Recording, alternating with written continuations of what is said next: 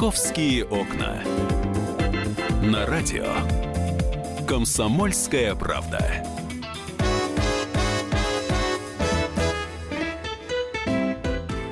Здравствуйте. Ну что же, мы продолжаем программу «Московские окна». И в рамках программы «Московские окна» у нас есть рубрика, где мы обсуждаем различные юридические моменты. И прямо сейчас мы ее и начинаем.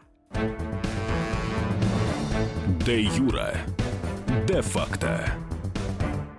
Ну что же, а, сегодня мы будем с вами говорить о различных нехороших, э, как говорят эксперты, мутных сделках на рынке жилья. Тем более, что за последние два года, как говорят эксперты, на рынке московского жилья на 20% возросло количество криминальных сделок. Эксперты это объясняют разными причинами. А, говорят, что после кризиса с дна рынка недвижимости в кавычках поднимается муть, поэтому нужно необходи- и необходимо покупателям а, каким-то образом а, себя обезопасить. Ну, мы начнем, наверное, со страшных историй. На студии Олег, э, Александр Газа, э, корреспондент московского отдела, как раз и занимается всеми этими нехорошими историями. Ч- как их называют? Черные маклеры? Риэлторы. Риэлторы. Черные риэлторы, да. Черные риэлторы. Историй на самом деле много, и вот такие самые яркие сейчас э, нам Саша и расскажет. Да, но тут э, надо сказать, что в первую очередь э, в опасности, наверное, не те, кто да, даже, не, не, не, даже не те, кто а, покупает в итоге жилье, а те, кто вообще владеет в Москве жильем. Поэтому эта тема дорогим. на самом деле. Да. Знаете, вот если вы сейчас сидите и думаете, а, я ничего не продаю, мне интересно. Нет, ничего такого.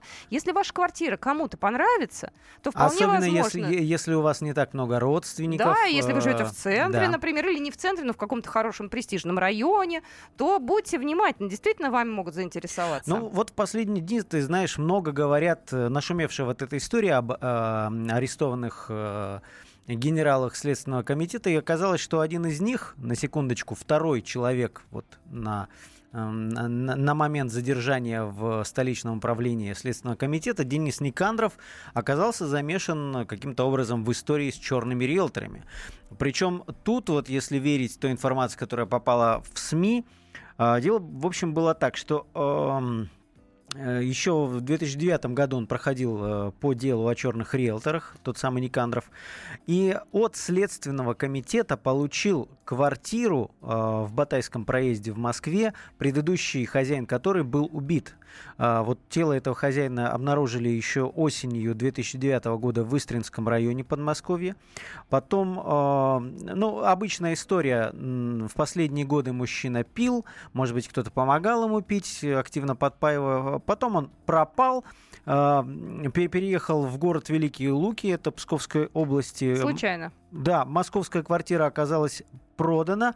А, поначалу, вернее, э, когда-то в ней был еще прописан его сын, но он тоже оказался выписан. А, в общем, выяснилось, что вот этого мужчину убили как раз-таки из-за этой квартиры. Тут вопрос в этой ситуации больше всего.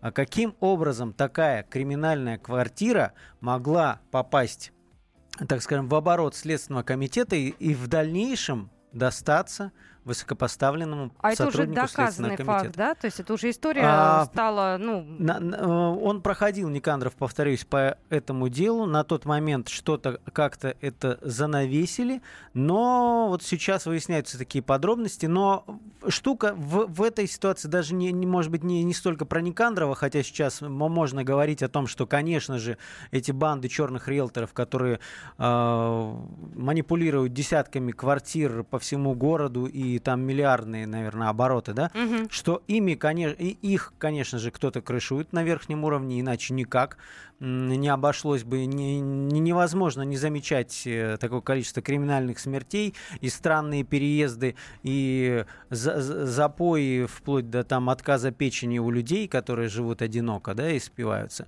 Э, историй очень много.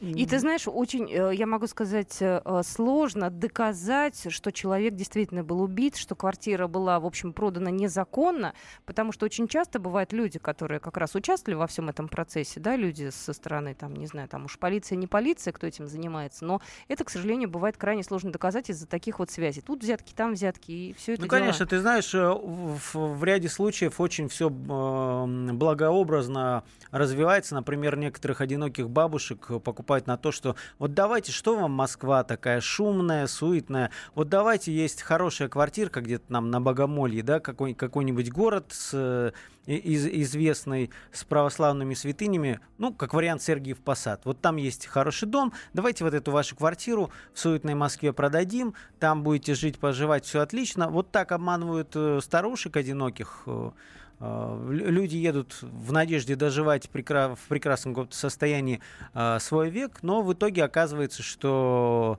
и жилплощади у них своей все-таки нет. И, повторюсь, опять же, многих просто спаивают или какими-то э, там не, не, не знаю, какими-то веществами э, ускоряют уход из жизни. Но, опять же, не к теме черных риэлторов, но э, вторая еще тема – договоры ренты. Да, вот сейчас свежая история. Двух э, мужчин э, осудили в Москве.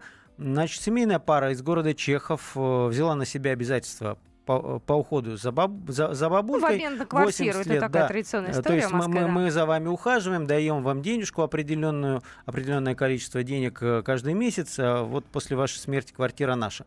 И вот семейная пара, в какой-то момент они поняли, что не тянут такие угу. расходы, жаловались своим родственникам, и папаша, вот жены, жены э, а, одно, вот супруги, да, получается, семейная пара, он придумал, что давайте бабушке поможем. Не говоря своей дочери о своих планах, нанял киллера. Киллер просто вошел в квартиру, забил ногами и руками бабушку. Буквально за несколько минут она скончалась.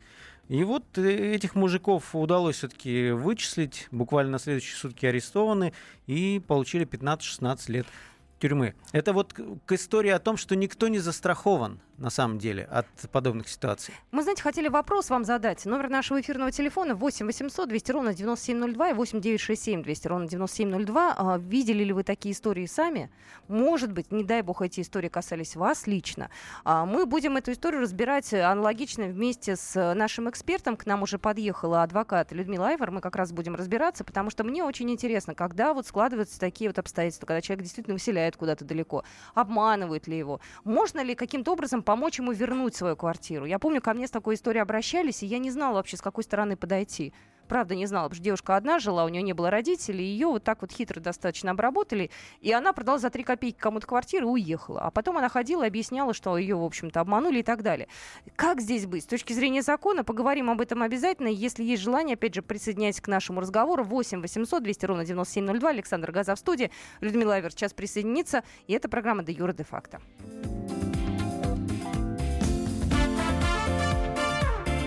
«Московские окна».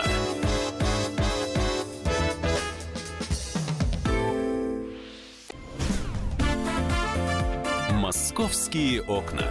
На радио «Комсомольская правда». Итак, мы продолжаем эфир. Это а, наша программа, где мы разбираем различные юридические истории. Давайте мы обозначим границы рубрики.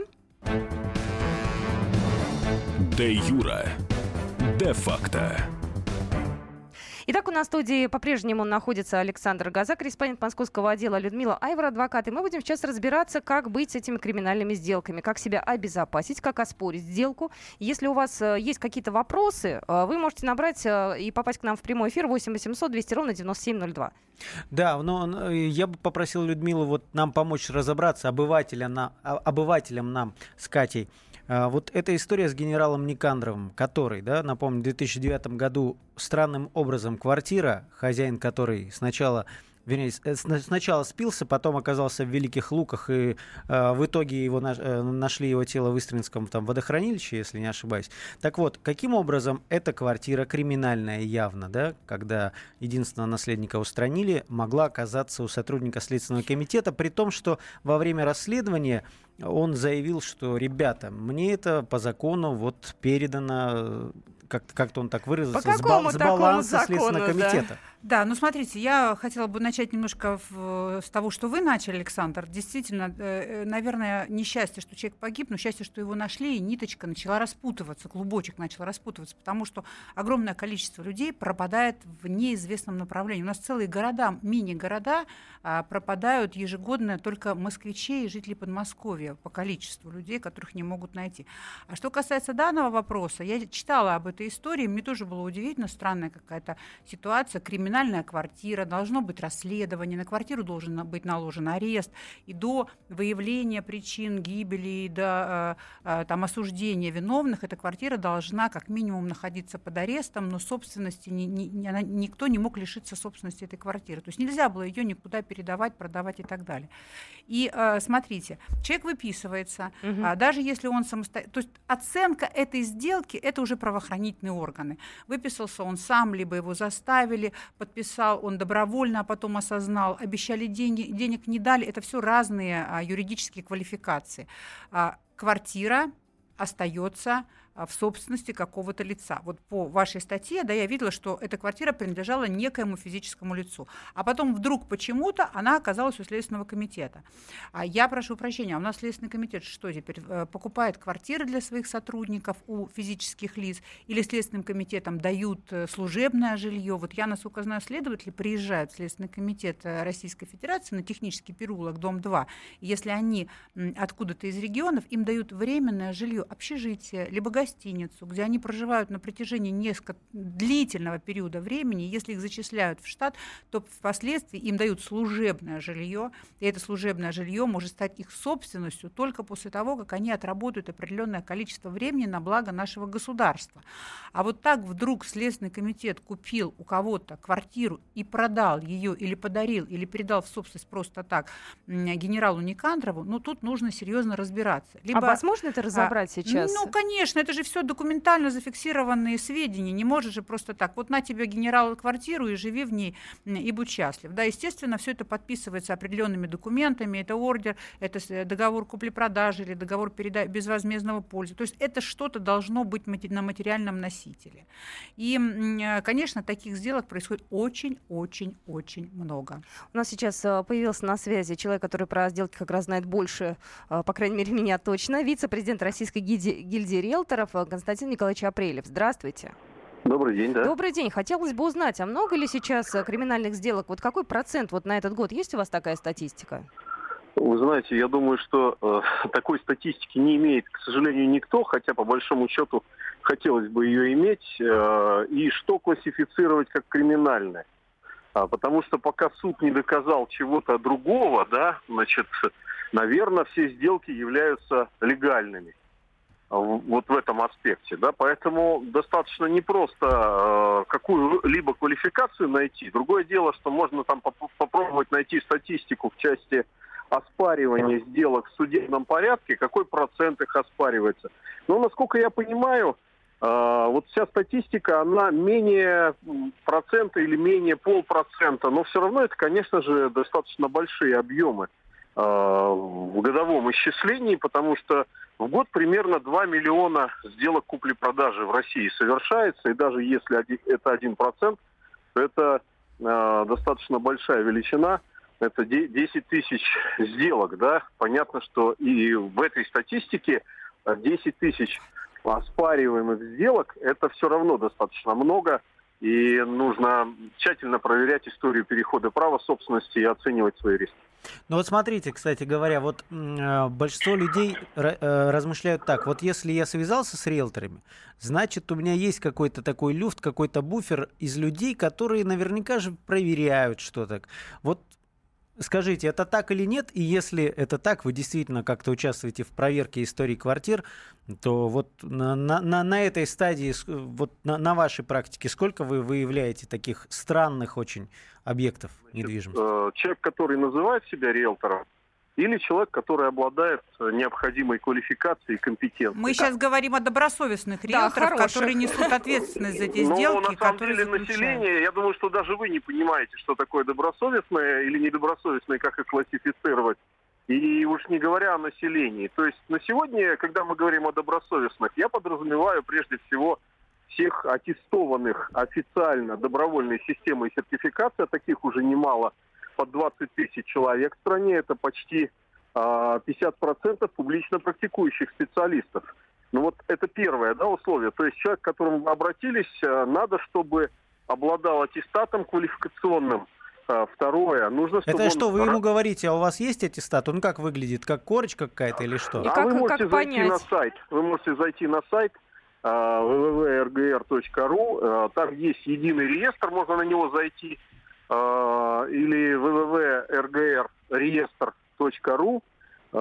Любого специалиста, который к вам обращается, в принципе, можно проверить по наличию квалификации, когда он сдавал экзамен, сколько времени он работает на рынке. Вот это как бы ключевые параметры для оценки квалификации специалиста. Второй вопрос. А, этот специалист в какой компании работает? Вот на сайте есть та же самая информация в едином реестре. Можно проверить, к какой компании он относится, как давно он в этой компании работает, и есть у него негативные или а, позитивные отзывы на его личной страничке на этом сайте. То есть сайт, в принципе, был запущен два года назад. Вот на сегодняшний момент а, это очень действенный инструмент с точки зрения проверки качества. Константин Николаевич, вопрос, я, тот, я, который я... вы задали про проверку истории перехода права. Да. Значит, э, с точки зрения оценки качества услуги, вопрос об оценке истории перехода права и оценке рисков относится к необязательной компетенции риэлтора. То есть, э, если риэлторская компания обладает возможностью проверять историю перехода права и оценивать все риски и выдавать свидетельства и заключения, то она это делает. И этому, этому специально посвящен пункт в договоре на оказание услуг. Но в сегодняшний момент не каждый риэлтор в состоянии такого рода оценку произвести, и поэтому не берет на себя такого У рода нас, риски. у нас время просто поджимает. Константин Николаевич, Да. у Людмилы еще да, вопрос у меня есть. вопрос, Константин Николаевич. Все вы хорошо рассказываете, замечательные сертификаты, медали и ордена. Ответственность-то какую-то несет А вот риэлтор или ответственность, конечно, компания? несет. Вот Так если смотрите, ответственности нет, Самый то грош цена всем сертификатам. заключается. Как раз в ответственности и заключается. Первое, все компании, которые сертифицированы, они застрахованы. Это первый момент. Второе, каждый специалист, если он что-то нарушил, а, в досудебном порядке можно обратиться в органы по разрешению споров. И если человек именно за нарушение этических норм, либо э, безответственного своего поведения лишен аттестата, то вот такого рода ответственность, она вот ровно так и должна Извините, а ответственность какая? Вот если человек с помощью такого-то риэлтора сертифицированного купил квартиру, которую у него потом отбирают, потому что она с криминальным э, Ему с- деньги следом. Да, риэлторская что? компания Да, как? возвращает стоимость. Но вот смотрите, значит, если компания вела э, оценку истории перехода права и брала на себя ответственность в рамках договора, то несет. А если нет, то, Если- соответственно, если- нет. Если не брала, то не несет, но либо как минимум несет за оказание некачественной услуги. А, это не обязательно должно, ну там, если это будет доказано. То есть, понимаете, очень много нюансов и поводов может быть, связанных с тем, что компания виновата, не виновата, агент виноват, не виноват. Да, Поняли, вот поняли, по- по поняли. У нас просто время поджимает. Спасибо большое. Константин Николаевич Апрелев у нас был на связи, вице-президент Российской гильдии риэлторов. Ну, есть чем, о чем поспорить. Э, Людмила Ай- Айвар как раз э, в этом плане настроена так по-боевому. Я... Да, мы я после, сразу. после новостей продолжим наш разговор. Московские окна. Сказано. Филипп Крей. Московские окна. На радио. Комсомольская правда. Де Юра. Де факто. Только что до новостей э, в прямом эфире Константин Апрелев нам рассказал вице-президент Российской гильдии риэлторов, какую ответственность несет риэлтор. Но это было, как говорится, де юра, да, вот как де-факто об этом расскажет уже э, Людмила Айвар, наш адвокат, потому что она вот сидела и качала головой и, видимо, была не согласна. Ну, не согласна, во-первых, для того, чтобы найти такую компанию, нужно найти ее среди множества тех услуг риэлторских, которые предлагаются. Это первое. Компании, которая, что называется, страхует Да, вот вас да, на, на да, случай, если криминальная квартира. Да, абсолютно верно. Во-вторых, э, услуги такой компании будут стоить на порядок дороже, потому что страхование происходит, потому что э, компания платит за страховку, потому что ей потом придется выплачивать эти денежные средства в случае чего. Мгм. Опять же, я думаю, что много разных вводных, когда компания себя обезопасит и не будет выплачивать, поскольку там либо человек был в не- ненадлежащем состоянии, либо еще что-то было. Ну, в общем, найдут всякие уловки. Я а, практикую почти 30 лет в адвокатуре. Истории. До этого работала в прокуратуре, а до этого работала в суде. Я не видела ни одного случая, когда риэлтора наказали либо материально, либо каким-то иным способом возбуждали уголовные дела. Да, когда риэлторы совместно с сотрудниками правоохранительных органов, паспортных служб, нотариусов отбирали квартиры. Вы угу. все знаете, и мы все знаем об этих громких делах групповых, когда, а, в общем-то, люди исчезали, квартиры куда-то девались, появлялись какие-то наследники и так далее. Поэтому надеюсь, что этот рынок будет развиваться вот таким образом, как Константин Николаевич его представил. Надеюсь на добросовестность наших риэлторов, но пока лично сама не видела. Номер эфирного телефона 8 800 200 ровно 9702. Я предложила поучаствовать в нашем эфире нашим слушателям. Олег, здравствуйте. Здравствуйте. Здравствуйте. Вопрос следующий. В 2015 году я выиграл у страховой компании э, там энную сумму денег, среди которых такие две выплаты были. Одна, значит, Подождите, называется... подождите. Олег, вы точно сейчас по квартирам и по риэлторам? Мне кажется, вы немного не о том сейчас говорите. Да. Мы сейчас квартиры обсуждаем. У вас квартирный вопрос? Нет. Все, извините, мы просто немножко в другом сейчас русле с вами движемся. Вот. Ну вот смотрите, я э, как бы продолжу, да, раз у нас Олег э, не по квартирам. У нас существует два способа защиты права. Угу. А, либо человек, э, либо его родственники обращаются с заявлением о возбуждении уголовного дела, либо сама прокуратура инициирует возбуждение уголовного дела, Следственный комитет его возбуждает, э, проводит проверку. Либо человек идет э, своими ножками в суд э, с гражданским иском и признает сделку недействительной. А, и тот, и другой путь достаточно сложный. Для того, чтобы доказать мошенничество или понуждение к совершению сделки э, с квартирой, нужно доказательство того, что человека ввели в заблуждение, что ему не заплатили деньги, что подпись эту он поставил в связи с тем, что э, он не понимал, что он делает, либо под дулом пистолета, а для этого нужны определенный объем доказательств.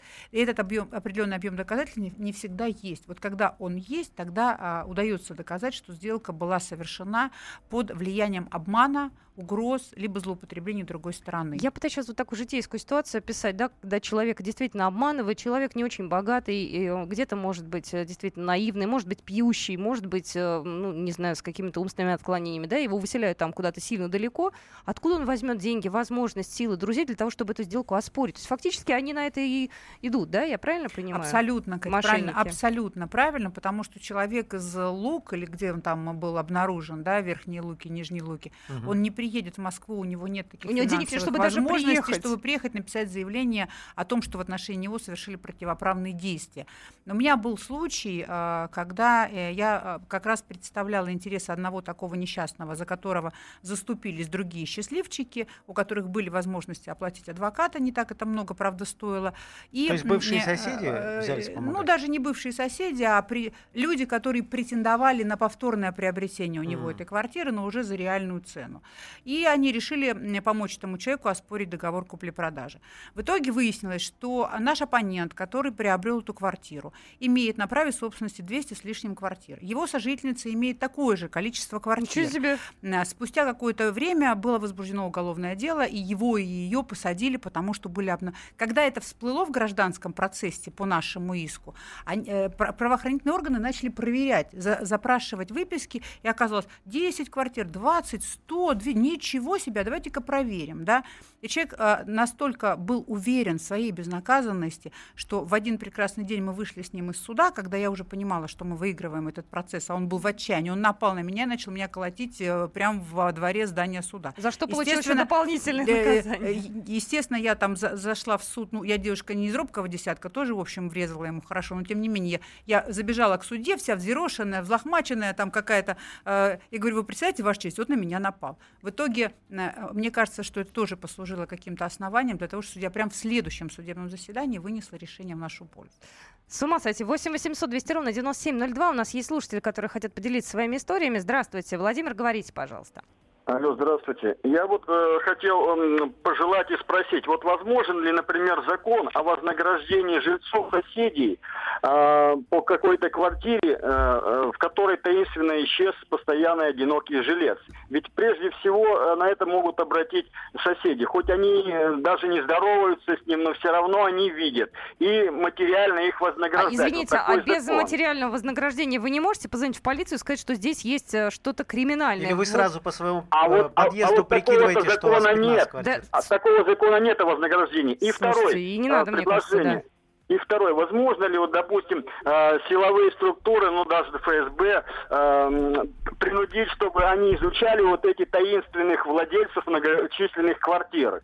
Всю историю, как это все приобреталось. Вы так в теории или у вас рядом какая-то такая квартира есть? Нет, у меня нет квартиры рядом, но просто... А, вот вы- я вы так на считаю, будущее. что вы ужасающие истории просто рассказываете. Это говорит о неуважении вообще к старшему в нашем обществе. Слушайте, как раз у нас всё э, вместе. к старшему в нашей обществе, ну что, к- что к старшему, что к младшему, что к слабому, мне кажется, уважения давно уже нет, потому, поэтому законы и предлагают у нас Государственная Дума, то пенсионеров э, в статус да, специальный э, ввести, то закон о семейном насилии исключить. А, Вы знаете, мне кажется, что ваша позиция ущербна. Нельзя переводить в ранг материальных отношений, отношения между людьми какие-то социальные. Если вы э, считаете, что за все нужно платить, то, ну, мне кажется, что вот где-то ваша гражданская позиция потерялась, где-то ваш человеческий облик, вы уж извините меня за такое выражение, он где-то вот остался там в прошлом. А, и если с вашим соседом по... э, Если вы будете идти домой и будут обижать старуху, неужели э, вы не защитите ее, если вам не дадут материального вознаграждения за это? А что касается ФСБ и отслеживания, у нас, к э, счастью, наверное, в стране каждый гражданин имеет право иметь столько количества квартир, сколько он может позволить себе купить. Главное, чтобы денежные средства были легально заработанными. Если будет установлено, что эти денежные средства были сворованы каким-то образом или из государственного бюджета незаконно получены, тогда эти квартиры заберут и вернут э, по назначению тем, кому эти деньги принадлежат. Да, согласна абсолютно. Меня тоже расстроил звонок немножко. У нас есть э, Сергей. Сергей, здравствуйте. Ага, добрый день, город Новосибирск. У меня, смотрите, вопрос какой.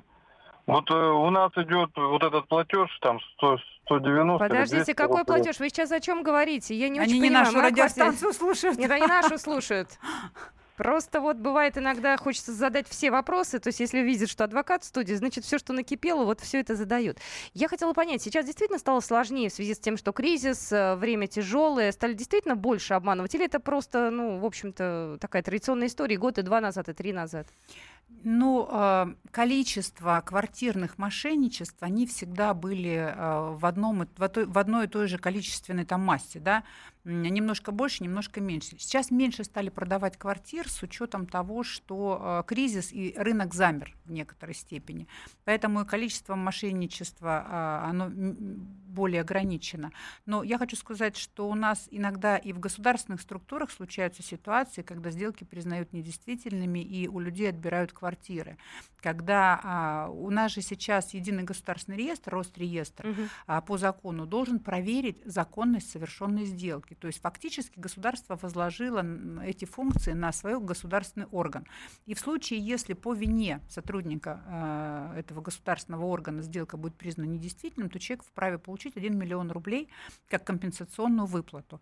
И, к сожалению, здесь бывают зачастую такие вещи, когда а, эти сотрудники не проверяют, а впоследствии сделка признается недействительной.